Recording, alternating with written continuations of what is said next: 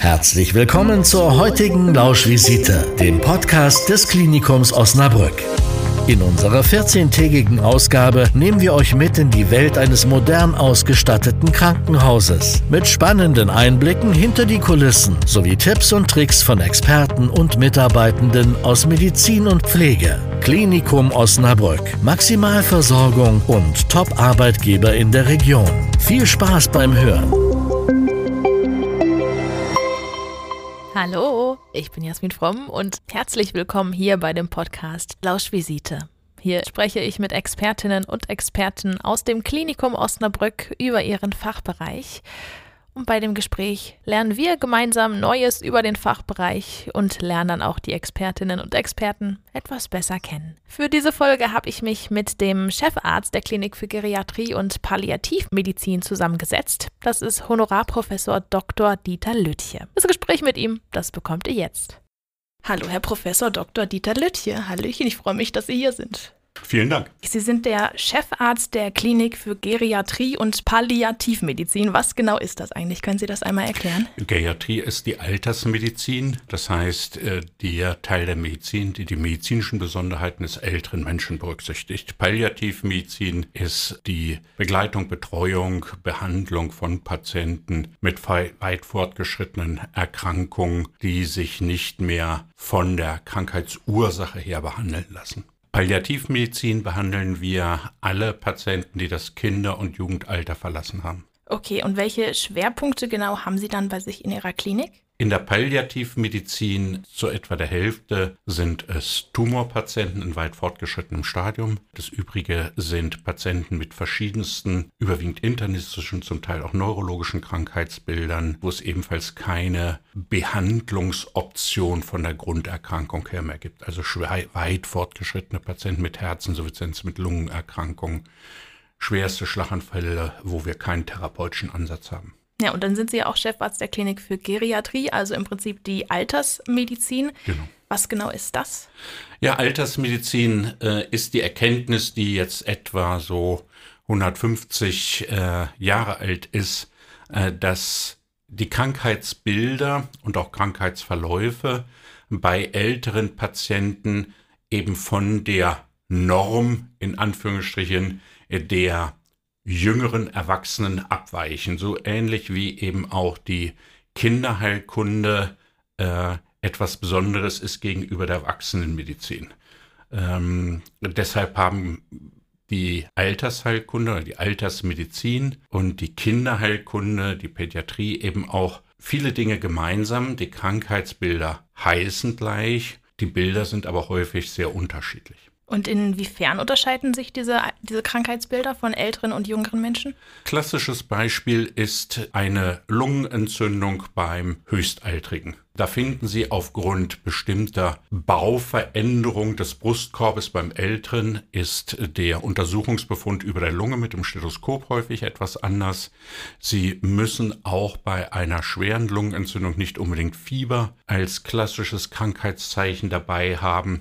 Und die Folgen sind häufig eingeschränkt dadurch, dass der ältere Mensch eben deutlich weniger Muskelkraft äh, zur Verfügung hat. Das heißt, die Arten Unterstützung schlechter ist und gleichzeitig eben auch die Durchblutung in manchen Bereichen nicht mehr so gut ist. Das heißt, die Sauerstoffmangelversorgung, die automatisch bei einer Lungenentzündung damit einhergeht, äh, hat ganz andere Formen, sodass eben ein typischer Patient im hohen Alter mit einer Lungenentzündung wirkt einfach manchmal nur verwirrt und hat sonst überhaupt keine klassischen Hinweiszeichen darauf. Also das ist dann so ein typisches geriatrisches äh, Krankheitsbild?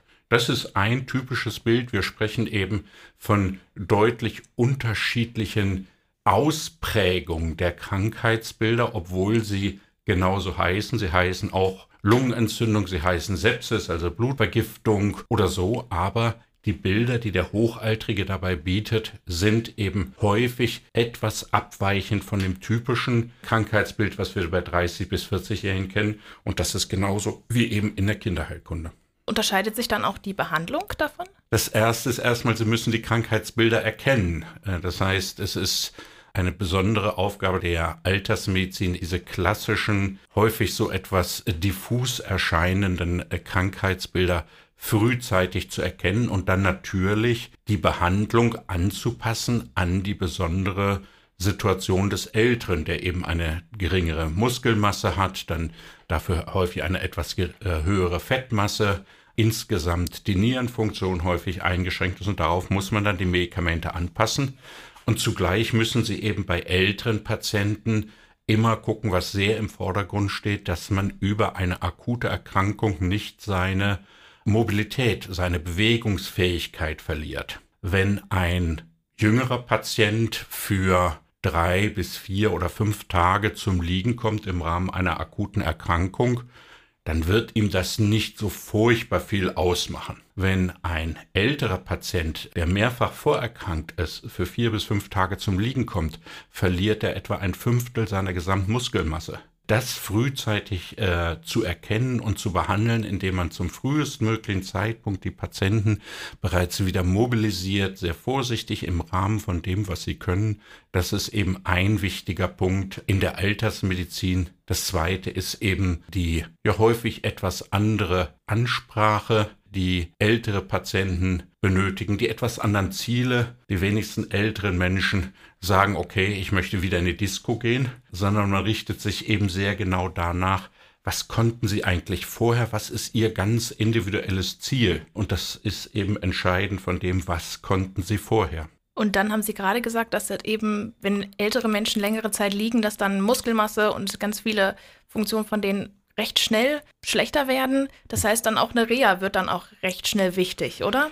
Ja, dass diese ganz frühe Mobilisation ist eben ein gewisser Rehabilitationsansatz und das Besondere in der Geriatrie ist, das eben mit der Akutbehandlung zum frühestmöglichen Zeitpunkt zu verbinden. Das heißt, wenn ein Patient vorher eine Mobilität im Rahmen seiner Wohnung zum Beispiel hatte und jetzt über eine Lungenentzündung zum Leben kommt, dann muss der ab ersten Tag aktiv mobilisiert werden. Wenn man damit erst am Tag vier oder fünf beginnt, dann ist es häufig schon in Frage gestellt, ob er noch wieder in seinen Bereich zurückkommt. Und das kann man nicht im klassischen Rehabilitationsbereich machen, weil der ja typischerweise erst nach zehn, zwölf Tagen einsetzt.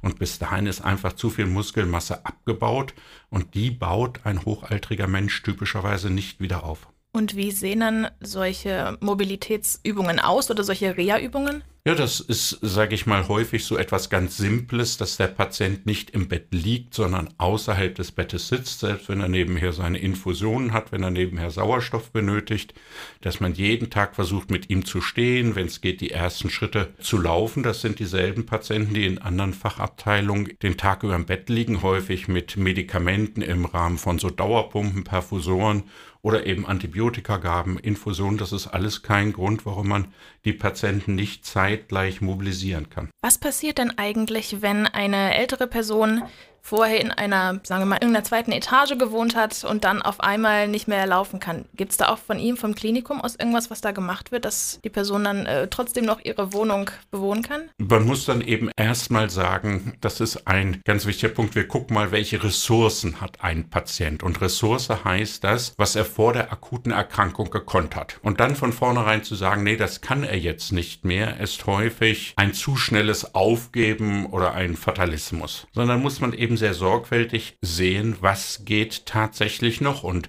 wir haben eine Reihe von Patienten, äh, wo nach Tag 1 oder Tag 2, welche Fachabteilung auch immer gesagt hat, da geht gar nichts mehr, die dann anschließend durchaus in der Lage sind, nicht täglich, aber immer wieder in Begleitung Treppe zu steigen. Da muss man sich sehr genau angucken, wie wird das gemacht. Das ist alles eine sehr hohe Kunst, weshalb wir in der Altersmedizin typischerweise auch immer im Team mit Therapeuten, also immer im Team Pflege, Ärzte und Therapeuten arbeiten. Aber es kann ja doch teilweise nochmal vorkommen, dass dann Menschen gar nicht mehr, trotzdem nicht mehr in der Lage sind, trotz der ganzen Möglichkeiten, die sie im Klinikum haben, um das Ganze dann nochmal zu trainieren, in die zweite Etage hochzukommen.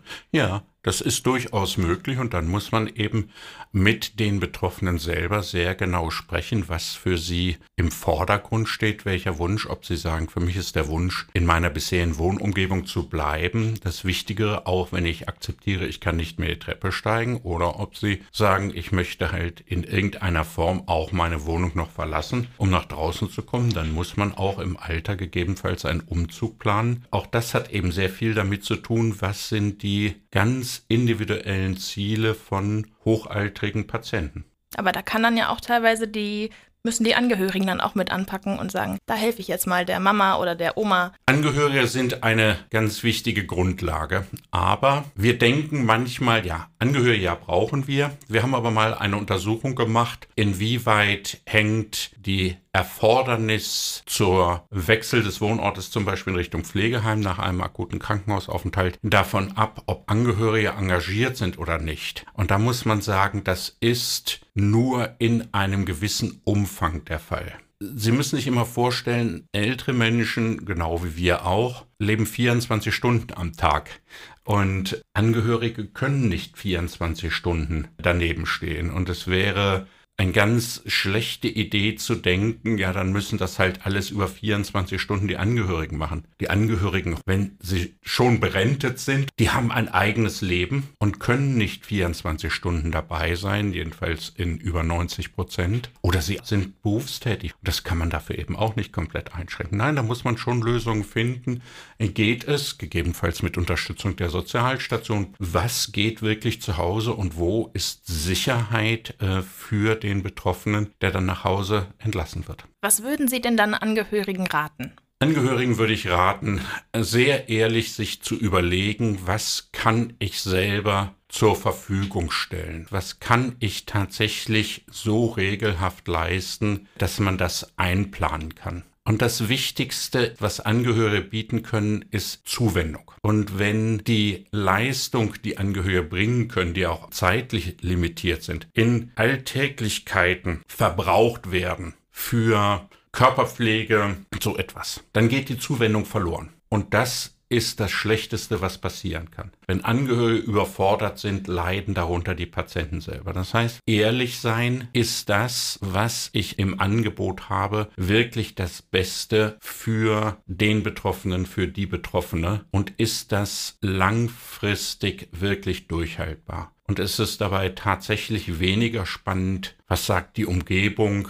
wenn man gemeinsam entscheidet, okay, meine Mutter, mein Vater geht eben doch in ein Pflegeheim, aber dafür habe ich Zeit, sie zwei, dreimal in der Woche dort zu besuchen und dann können wir schöne Dinge miteinander machen. Das ist besser, als sich drin aufzureiben, häusliche Versorgung zu machen, wo dann doch irgendwann ein Ton im Rahmen von Überforderung mal ein klein bisschen deutlicher wird und ein bisschen schärfer wird, als man eigentlich möchte, was allen Seiten hinter Leid tut. Das stimmt. Und langfristig durchhaltbar, das haben Sie gerade auch schon gesagt. Ich glaube, das ist hier der wichtigste Punkt, dass man eben realistisch ist und sagt, kann ich das für x Jahre so hm. machen? Geht das? Ja, und zwar 24-7. Und ich glaube, da hapern viele. Aber das ist, glaube ich, für viele Menschen nicht machbar. Ja, das ist ein ganz wichtiger Punkt und das muss man eben berücksichtigen, indem man sieht, was können die Patienten hinterher.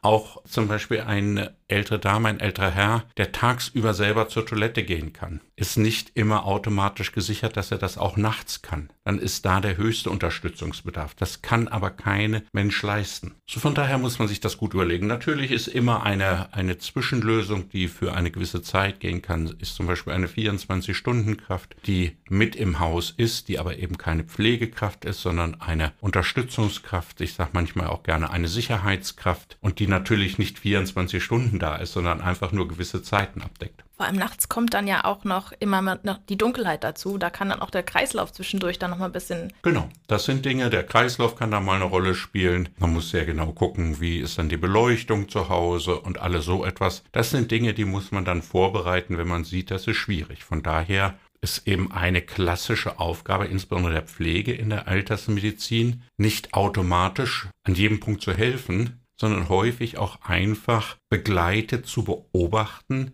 was können die älteren Herrschaften selber. Wir nennen das die Pflege mit den Händen auf dem Rücken. Das heißt nicht immer gleich zuzufassen, sondern zu sehen, was können Menschen tatsächlich in einer einzelnen Situation selber. Klassisches Beispiel dazu ist, wenn wir unsere große Visite machen, wo dann die Therapeuten dabei sind, die ein Oberarzt von mir oder ich selber mache, bitten wir Patienten manchmal eben auch ein paar Schritte zu laufen und auch aus dem Zimmer raus auf den Flur zu gehen. Und junge Mitarbeitende, die die Geriatrie noch nicht so gut kennen, sind dann sehr höflich und machen die Tür vom Patientenzimmer auf, damit der Patient heraus kann. Alle fangen an zu lachen und sagen, nein, bitte die Tür zulassen, weil das Beobachten kann ein Patient sich selber eine Tür öffnen, ist ja auch ein wichtiger Punkt. Und das sind so ganz kleine Dinge, wo man wirklich sehen muss, was kann ein älterer Patient? Kann er, wenn ihm die Zeitung runterfällt, sie sich selbst aufheben oder nicht? Also wird dann auch bei Ihnen während der Behandlung zwischendurch mal geguckt, was kann der ältere Mensch noch, was kann er nicht? Ja, das ist ein ganz wichtiger Punkt zur Altersmedizin, insbesondere wenn sie eben in den frührehabilitativen Bereich hineingehört, ist das ein zwingender Anteil, das zu beobachten. Das machen wir, wie gesagt, einmal im Rahmen der Visite, aber die Therapeuten und die Pflege und auch die Ärzte tagesgleich.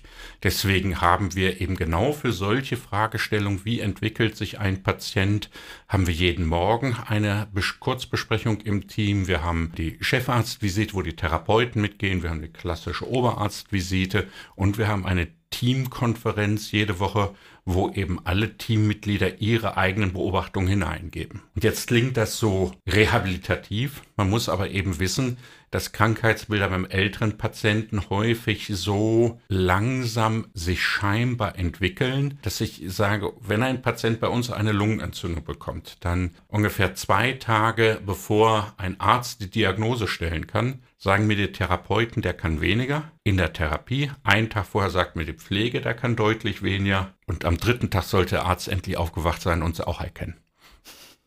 Und was für Übungen werden dann gemacht oder was wird genau geguckt, was diese Person noch kann? Sehr alltagsorientiert. Natürlich ist Gehen ein Punkt, der wichtig ist. Das Ansteuern von Sitzhilfsmitteln, das Aussteigen aus dem Bett, das wieder hereinkommen ins Bett, das Setzen auf die Toilette, das wieder herunterkommen von der Toilette, äh, das Anziehen und Waschen sind ganz wichtige Aspekte. Das schnelle Drehen, das Reagieren auf Ablenkung, während man läuft, das sind so wichtige Punkte wie kann man jemand etwas ansteuern, wie gut ist sein Sehvermögen in der Umgebung, wobei das in der häuslichen Umgebung häufig weniger Rolle spielt, weil da ja alles gewohnt ist, nur im Krankenhaus ist es ungewohnt.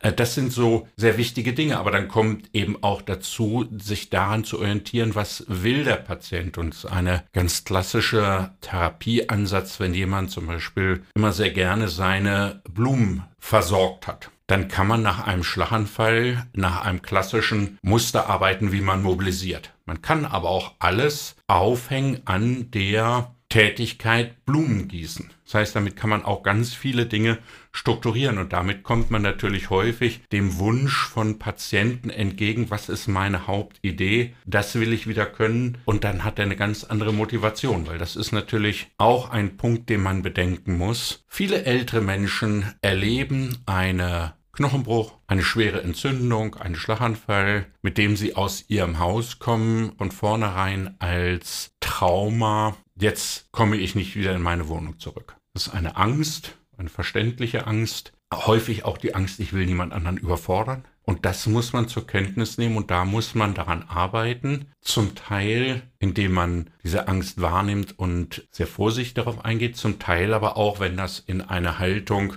jetzt macht mal was, ich muss ja nichts machen, dann auch sehr fordernd. Also fordern und fördern ist so ein klassischer Kennsatz bei uns. Das geht dann ja aber auch schon so ein bisschen in die psychologische Richtung, oder? Ja, sicher. Das ist etwas, was eine ganz große Rolle dabei spielt, das wahrzunehmen, egal wie der kognitive Zustand ist, wenn einer ist unglaublich wichtig, äh, bei Männern übrigens wie bei Frauen, das ist nicht auf Frauen alleine, auch mal zu sagen, dass sie heute schick aussehen. Ja, sie sollen sich wieder in der Öffentlichkeit bewegen, wenn auch nur auf Station, ist das schon ein wichtiger Punkt. Oder jemand, der wirklich ganz viel geleistet hat, dass das Team einfach rundrum steht und einfach, wenn er eine tolle Leistung gebracht hat, zum ersten Mal 20 Meter gehen und sich hinsetzen, dass man nur einfach Applaus gibt. Und bei älteren Damen, die dafür zugänglich sind, verteile ich auch gerne mal einen Handkuss. Ach, das ist ja süß. Also es hilft dann halt dabei, die ganze, die Lebensqualität der Patienten noch so ein bisschen zu erhalten oder so hoch wie möglich zu halten, richtig? Genau, wahrzunehmen, was für die tatsächlich der Wunsch ist und das wahrzunehmen. Aber auch zu akzeptieren, wenn ein älterer Mensch sagt, ich habe die ganze Zeit gekämpft,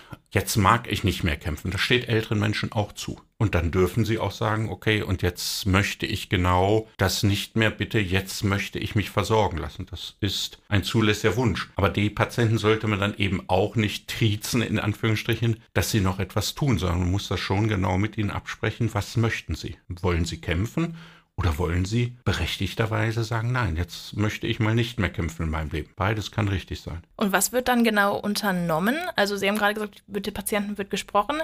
Gibt es noch andere Möglichkeiten, um eben die Lebensqualität von diesen Patienten zu verbessern bzw. Zu, zu erhalten? Ja, da gibt es viele Möglichkeiten. Da muss man aber fairerweise auch sagen, wir sind ein Krankenhaus und von daher sind auch unsere Möglichkeiten da begrenzt, äh, dadurch, dass wir eben ganz vorrangig Akut- und Frührehabilitation machen und zum kleineren Teil weiterführende Rehabilitation eigentlich nur bei den Patienten, die das tatsächlich brauchen, vorher schon bei uns waren. Sonst gibt es tolle Ideen, indem man Therapiehunde einschaltet und alles so etwas. Wie ich vor 1994 angefangen habe hier in der Geriatrie, da hatten wir noch eher mal Zeit für solche Ideen. Man darf nicht vergessen, auch in der Altersheilkunde entwickelt sich die Medizin nicht nur inhaltlich sehr schnell, sondern auch von den Zeitdauern. Ich habe meine ersten Geriatrie-Schritte gemacht 1990 in Hannover. Damals war eine durchschnittliche Verweildauer von Patienten in der Geriatrie von 40 Tagen. Heute ist die durchschnittliche Verweildauer 14 Tage. Wow. Das ist eben schon ein Riesenunterschied, wo man Dinge extrem straff machen muss, extrem gut durchorganisiert. Das Team es weiß, dass es sehr eng getaktet und trotzdem müssen sie noch Zuwendung für Menschen bieten. Das ist schon ein toller Spagat, was das Team da jeden Tag schafft. Von 40 Tagen auf 14 Tage. Was genau wurde denn da jetzt erneuert oder neu erfunden, dass diese Zeit so gering wurde? Ja, zum Beispiel, dass wir uns äh, von Tag 1 an Gedanken darum machen, welche Hilfsmittel sind zum Beispiel erforderlich. Dass wir uns ganz früh Gedanken darum machen, wann ist ein voraussichtlicher Entlassungstermin möglich. Auf den können sich schon mal alle ungefähr orientieren und keiner kommt dann erst am Tag 10 oder 11 oder 12 auf die Idee, oh, jetzt müssen wir bei uns um Hilfsmittel kümmern oder jetzt müssen wir dies oder das noch machen, sondern das muss eben alles von Tag 1 an begonnen werden. Also wir sagen immer, unser Entlassungsmanagement beginnt unmittelbar nach der Aufnahmeuntersuchung. Ab da muss alles auf Entlassung hingetaktet werden weil genau diese zusätzliche Zeit, die hat man dann eben nicht. Das heißt, wenn man schon ins Klinikum reinkommt, wird im Prinzip schon ausgerechnet, so lange wird dieser Patient oder die Patientin jetzt hier bleiben? Ja, also nicht an dem Tag der Aufnahme, aber am Morgen, wenn wir unsere kurze Morgenbesprechung auf jeder Station haben, wo auch immer ein Mitglied von jeder Berufsgruppe des Teams dabei ist, dann gucken wir uns an und sagen, so, der Patient wurde gestern aufgenommen, was sind die Ersteindrücke des Patienten und dann sagen wir, okay, ist das orientierend? Wir haben so ein bisschen Orientierungspunkte. Ist das so vier, fünf Tage? Ist das eher 14 Tage? Oder sagen wir schon, wir brauchen sicher über 14 Tage? Das kann man mit Erfahrung, wir haben ein extrem erfahrenes Team, kann man das machen. Und wenn man das von vornherein festlegt, im Sinne, wir haben einen Arbeitstitel, nenne ich es mal so, dann kann man sich darauf sehr gut fokussieren. Und dann passiert es immer wieder, und das ist, sage ich mal, mindestens bei einem Drittel der Patienten so, dass wir dann im weiteren Verlauf zu irgendeinem Zeitpunkt entscheiden müssen, diese Erstfestlegung stimmte nicht, weil wir zusätzliche Erfahrungen gemacht haben. Aber dieses erstmal festlegen, ungefähr so lange wird es dauern, das ist schon ein ganz, ganz wichtiger Punkt, um eben mit solchen kurzen Zeiten hinzukommen. Wird den Patienten denn dann auch dieser Zeitraum genannt? Das hängt sehr davon ab, ob es im Augenblick förderlich ist für den Patienten, ja oder nein. Wir müssen mit ihm Ziele absprechen. Diese Ziele sind aber typischerweise nicht 14-Tage-Ziele, weil 14 Tage ist kein Zeitraum, den man für Erfolgsgeschichten sieht, sondern Erfolgsgeschichten sind häufig Dinge, die deutlich kürzer sind. Also man sagt, okay, wir üben jetzt mal das und in zwei Tagen möchte ich Folgendes erreicht haben. So, das ist etwas, was den Patienten auch motivieren kann, wenn er sieht, das geht. Und für die Therapeuten ist es wichtig zu sehen, okay, ich bin auf dem richtigen Weg, ich erreiche meine Sachen. Also das muss man häufig weiter runterbrechen. Auf der anderen Seite ist es für Angehörige häufig ganz wichtig zu sagen, in welchen Zeiträumen denken wir. Denken wir in Monaten oder denken wir in Wochen? Das ist, glaube ich, ein ganz wichtiger Punkt, um auch weitere Planung zu machen. Da ist eben der Sozialdienst dann sehr intensiv dran, der bei uns jeden einzelnen Fall komplett begleitet, vom Anfang bis zum Ende und nicht zu irgendeinem Zeitpunkt eingeschaltet wird, sondern jeden Patienten mit aufnimmt. Also man kann sich das so vorstellen, ja, der Patient wird aufgenommen, dann gibt es so eine Blatt, wo die wichtigsten Informationen zum Patienten draufstehen und das wird in jede einzelne Berufsgruppe gegeben und dann ist die Berufsgruppe verpflichtet, so quasi innerhalb von 24 Stunden für diesen Patienten sich den einmal anzusehen und eine eigene Therapievorstellung für den zu entwickeln und das im gesamten Team zu präsentieren und daraus kommt eine einheitliche Therapiemaßnahme sodass auch nicht die Ergotherapie ein anderes Hilfsmittel verwendet als die Physiotherapie und die Pflege genau weiß, was machen die Therapeuten mit denen und die Therapeuten wissen, was kommt in der Pflege und dann kommt zum Beispiel raus, in der Therapie läuft der Patient ein paar Schritte und bei der Pflege macht er keinen Schritt. So, da muss man sich wieder überlegen, woran liegt das. Das heißt, die ganzen Fachbereiche, mit denen Sie zusammenarbeiten, die müssen Sie auch immer schön absprechen. Die müssen sich sehr eng absprechen und deswegen haben wir für jede unserer Geriatriestationen ein eigenes, komplettes Team mit Physiotherapie, Ergotherapie und Logopädie, Psychologie, Sozialdienst. Die müssen sich, wenn Urlaubszeiten ist, mal gegenseitig vertreten, aber prinzipiell arbeiten die immer auf einer Station und haben damit immer ganz kurze Wege, genauso wie die Ärzte, Oberärzte auch immer jeweils der Station zugeordnet sind. Und dadurch kommt man eben in so eine ganz intensive Arbeit hinein. Wir haben die ganze Zeit jetzt von älteren Menschen gesprochen, aber haben noch gar kein genaues Alter genannt. Von welchem Alter sprechen wir denn dann genau? Es gibt deutsche und europäische Definitionen für Altersmedizin und wenn man an solchen Definitionen mitarbeitet, sieht man schon, wie die Spannweite ist, weil das ist in den Ländern auch innerhalb von Europa natürlich sehr unterschiedlich und auch bei uns zum Teil sehr unterschiedlich. Es gilt allgemein, dass Patienten, die über 80 sind, am meisten von Geriatrie profitieren. Aber es gibt auch 70 bis 80-Jährige, die so mehrfach vorerkrankt sind, dass sie das klassische Bild der Geriatrie erfüllen. In seltenen Fällen haben wir auch jüngere Patienten. Also Sie können sich vorstellen, ein Patient, der bereits im frühesten Lebensalter schwer zuckerkrank ist und dann alle möglichen Komplikationen hat, der möglicherweise schon ein Bein verloren hat und dann noch einen Schlaganfall bekommt, das sind eben auch durchaus Patienten, die wir dann jünger bekommen. Aber unser klassisches Klientel ist 80 plus. Und nach oben sind eigentlich keine echten Grenzen gesetzt. Also ich glaube, älteste Patient, den ich bisher behandelt war, hat, glaube ich, 105 oder 106. Wie sieht denn eigentlich so ein typischer Alltag bei Ihnen aus, also so ein typischer Arbeitstag bei Ihnen aus? In der Pflege sieht es so aus, dass Sie morgens die Übergabe bekommen, was war in der Nacht. Und dann findet morgens die Morgenpflege statt, aber aktivieren therapeutisch. Das heißt, bei jeder pflegerischen Maßnahme wird gesehen, was kann der Patient selber, wie kann ich ihn dabei unterstützen, wie kann ich ihn dabei anleiten. Häufig, wenn, sage ich mal, das Üben, Anziehen, Waschen im Vordergrund steht, gehen auch die Therapeuten hin, machen das so quasi als Wasch- und Anziehtraining. Dann, dann wird der Patient mobilisiert, entweder nach draußen gesetzt. Ein wichtiger Punkt für uns ist bei Patienten, die viel Mobilität brauchen, dass wir sie zu bestimmten Essbereichen führen. Eigentlich haben wir dafür einen eigenen Speiseraum. Das ist jetzt in letzter Zeit durch Corona nicht mehr möglich gewesen. Aber auch jetzt haben wir Tische auf dem Flur draußen, wo dann Einzelpatienten sitzen, weil die diese tägliche Mobilisation bei jeder Mahlzeit zusätzlich brauchen. Tagsüber finden auch Untersuchungen statt. Röntgen, CT, CT-Untersuchung, was auch immer erforderlich ist, Kreislaufuntersuchung, Ultraschall. Ähm, die Patienten sollen eigentlich erst wieder mittags zurück ins Bett. Das ist für manche eine sehr harte Sache, wenn sie am Tag vorher noch auf der Intensivstation waren, am nächsten Tag draußen zu sitzen. Aber ich sage immer, es gibt sogar Länder, da werden Intensivpatienten nach draußen gesetzt. Also von daher ist diese Mobilisation durchaus etwas ganz Gängiges und man muss das extrem fördern. Das Ganze zieht sich dann nachmittags genauso wieder hin mit Therapien.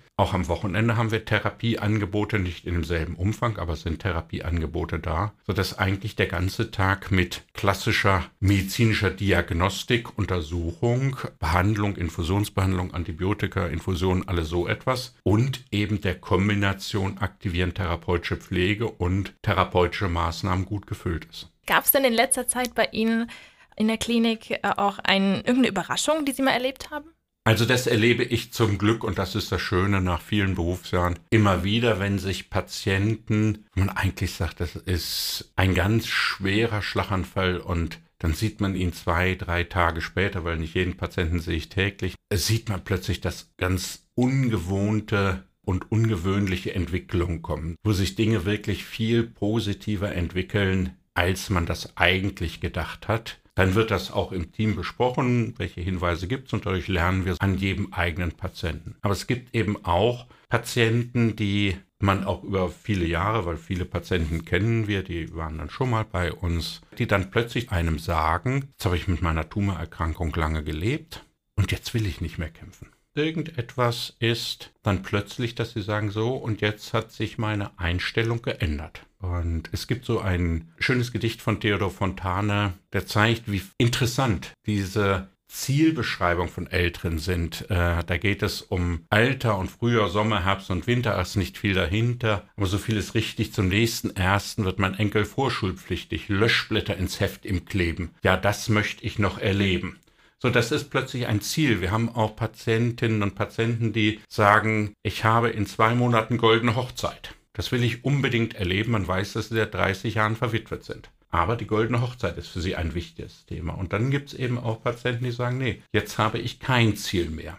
Und tatsächlich gibt es keine Möglichkeit vorherzusagen, viele wissenschaftliche Untersuchungen dazu, welcher Patient sich zu welchem Zeitpunkt wie entscheidet. Das hat nichts damit zu tun, ob er Angehörige hat, nichts damit zu tun, wo er wohnt hat nichts damit zu tun, lebt er im Pflegeheim, hat auch häufig gar nichts mit seinem Krankheitsstadium zu tun, sondern einfach ein persönliches Lebensresümee. Und das muss man eben erfragen, das muss man erfahren und da muss man offen sein für das, was der Patient einem sagt. Wie gehen Sie denn dann mit so etwas um, wenn jemand sagt, so, ich habe jetzt nichts mehr, wofür ich leben möchte und so richtig kämpfen möchte ich jetzt auch nicht mehr. Ich stelle mir das ziemlich hart vor. Ja, das ist auch hart. Muss man selbst verdauen. Dafür ist das Team sehr geeignet. Wir machen in solchen Situationen, machen wir sogenannte ethische Kurzbesprechungen. Wenn eine solche Situation kommt oder wir sagen, bei dem Patienten kommen wir eben nicht weiter, das wird wahrscheinlich in Richtung Sterben gehen, dann ziehen wir kurz das gesamte Team innerhalb der Visite zusammensetzen uns hin und besprechen das. Das wird dokumentiert, wird vorgestellt, was ist bei dem Patienten. Jeder sagt so seinen persönlichen Eindruck dazu und dann findet man Entscheidungen. Die müssen dann mit den Angehörigen noch wiederum kommuniziert werden. Also da fängt das Team sehr, sehr viel auf und man muss es akzeptieren, wenn einem Patienten, die gestern gesagt haben, das will ich, am nächsten Tag sagen, nein, das will ich jetzt nicht mehr. Das ist nicht schön, aber das ist ebenso. Das mhm. muss man akzeptieren, so wie ein Chirurg auch nicht böse sein darf, wenn ein Patient, der gestern gesagt hat, ich lasse mich operieren, am nächsten Tag sagt, nee, ich lasse mich doch nicht operieren. Es klingt wirklich nach einem sehr harten Beruf, muss ich sagen. Es ist ein toller Beruf. Es ist ein wunderbarer Beruf. Ich mache ja schon etwas länger Medizin. Ich habe erst, sage ich mal, meine Weiterbildung zum Internisten mit Facharzt für Lungenheilkunde gemacht. Habe viele Jahre auf Intensivstationen und als Notarzt gearbeitet. Und wenn man einmal Ziele gut bespricht mit Hochaltrigen und dann erlebt, wie die tatsächlich ihre Ziele erreichen oder wenigstens so weit erreichen, dass sie darin etwas Positives sehen. Und das kommt erstaunlich häufig vor, bei weitem mehr als die Hälfte der Fälle. Dann ist das eine extrem erfüllende Medizin. Ist es denn auch das, was Sie schon mal, was Sie als Kind machen wollten? Nein, überhaupt nicht. Als Kind war meine erste Idee mal, ich wollte Seelsorger werden und später hatte ich mal eine Idee, Jurist zu werden. Und dann bin ich über Erste-Hilfe-Kurse und mein Bruder, der in einer Hilfsorganisation bei den Johannitern gearbeitet hat, mich da mit reingerutscht. Darüber bin ich dann in den Rettungsdienst gekommen und dann war meine Liebe zur Medizin entdeckt und habe mein ganzes Studium durch Rettungsdienst finanziert und so etwas. Das, äh, dadurch kam man dann irgendwann zur Medizin. Aber die Aspekte Theologie und Jurisprudenz äh, sind nicht ganz raus bei mir. Ich wollte gerade sagen, auch Seelsorger ist ja auch teilweise bei Ihnen in dem Beruf jetzt mit drin. Ja, ich habe ja auch eine ganze Zeit lang an der Universität im Bereich Psychologie und im Bereich Gesundheitslehre Vorlesungen gehalten. Arbeite, bin heute noch in der Ethikkommission der Universität Osnabrück tätig und auch in unserem Ethikkomitee am Klinikum. Habe auch eine Weiterbildung zum Ethikberater. Also das sind Punkte, die schon wichtig sind, damit man damit gut hinkommt. Jetzt sind Sie ja, Sie haben vorhin schon einmal angedeutet, Sie waren auch schon mal an einem anderen Klinikum. Wie, wo genau sehen Sie denn die Vorteile hier im Klinikum Osnabrück? Also der unendliche Vorteil hier im Klinikum Osnabrück ist tatsächlich, dass wir mit einem Klinikum der Maximalversorgung alle Fachrichtungen zur Verfügung haben. Nun bin ich als Internist natürlich klug, das ist ja das, was man Internisten sowieso vorwirft, und als Altersmediziner spezialisiert, aber es wäre natürlich völlig abgehoben zu denken, dass ich alle Bereiche der Medizin beherrsche. Und ich bin riesig glücklich, eine so große Gruppe von fachkompetenten Ärzten und Pflegekräften jeden Tag zu haben, die ich fragen kann nach anderen Dingen. Seien es die Neurologen, die Kardiologen, die Gastroenterologen, wo man sich einfach zusätzliche Informationen holt. Was kann man am besten beim Knochenbruch machen, mit den Orthopäden, mit den Unfallchirurgen besprechen? Wie geht man mit einem Zahnproblem gut um, mit den Mundkiefer-Gesichtschirurgen zu sprechen? Geriatrie, Altersheilkunde gehört heute an die größten Häuser. Altersheilkunde, Altersmedizin an kleinen Häusern zu machen, ist viel schwieriger, weil man damit nicht alle Möglichkeiten für die älteren Patienten hat.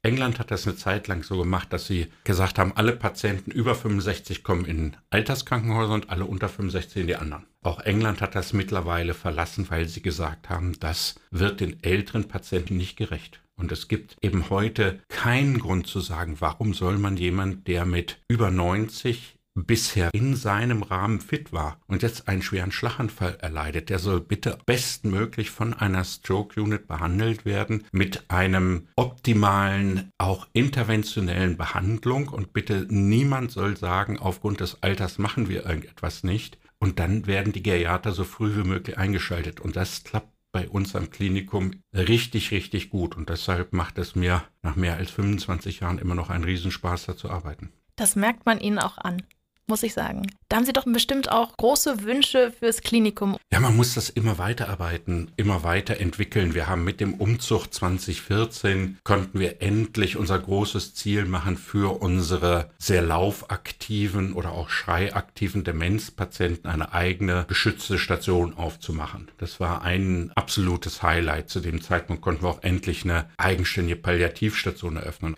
Das nächste, was wir jetzt am entwickeln sind, ist das Thema Delir auch präventiv zu bearbeiten. Das heißt wirklich bereits in der Notaufnahme zu gucken, wer ist besonders gefährdet, ein Delir zu erleiden im Rahmen von Operationen oder so etwas und da frühzeitig dran zu arbeiten. Delir ist was? Äh, Delir ist ein akuter Verwirrtheitszustand, der kann im Rahmen einer Demenz kommen, der kann aber auch durch äh, Verschiebung von Körpersalzen, von Elektrolyten kommen, durch Fehlfunktionen der Schilddrüse, alles so etwas kann zu einem Delir führen. Und das sind Dinge, die die Sterblichkeit von Patienten erhöhen und die Wahrscheinlichkeit, dass sie hinterher pflegebedürftig bleiben, deutlich erhöht. Und das ist so ein Punkt, den wir uns jetzt für die nächsten Jahre sehr auf unsere Fahnen geschrieben haben, das mit verschiedenen Fachabteilungen gemeinsam zu machen, aber auch die Altersmedizin immer mehr in die Notaufnahme einzubinden und zu gucken, wie kann man die Notaufnahme so gestalten, dass sie auch schon für ältere Patienten geeignet ist. Das sind alles Sachen, die länger dauern, aber das sind so unsere nächsten Ziele. Und dann kommen wir jetzt auch schon zu der allerletzten Frage, die wir immer am Ende des Podcasts stellen. Und zwar ist es die Frage,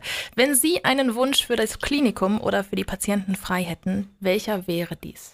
Alterspatienten als eine besondere Gruppe von Patienten wahrzunehmen, so wie man Kinder als eine besondere Gruppe von Patienten wahrnimmt und dann eben klar zu haben, für die geht auch fast alles, wenn sie es selber wünschen und das konsequent umzusetzen. Und die Punkte, die immer noch so offensichtlich sind, jetzt weniger, glaube ich, im Klinikum. Aber ein guter Freund von mir hat niedergelassen, Allgemeinmediziner in Melle, hat eine tolle Doktorarbeit vor wenigen Jahren geschrieben an der Uni Münster, die zeigt, dass zum Beispiel Wiederbelebungsversuche von der Bevölkerung draußen auf der Straße abhängig sind vom Alter, wie intensiv das durchgeführt wird ein älterer Mensch, da wird die Wiederbelebung nicht konsequent und nicht so schnell durchgeführt wie beim Jüngeren. Und dafür gibt es keine wissenschaftlichen Daten. Das sind so Dinge, die sich irgendwie mal eingeprägt haben. Und da müssen wir dran, das zu ändern.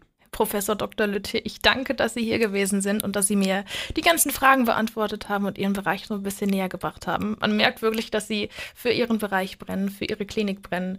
Und es war echt schön, mit Ihnen darüber zu sprechen. Dankeschön. Lauschvisite ist eine Koproduktion vom Klinikum Osnabrück. der Werbeagentur Team for Media und Radio Osnabrück. Jeden Dienstag gibt es neue Episoden auf www.lauschvisite-os.de, allen Podcast-Kanälen und um 11.40 Uhr und 16.20 Uhr auf Radio Osnabrück. Wir lieben unsere Region.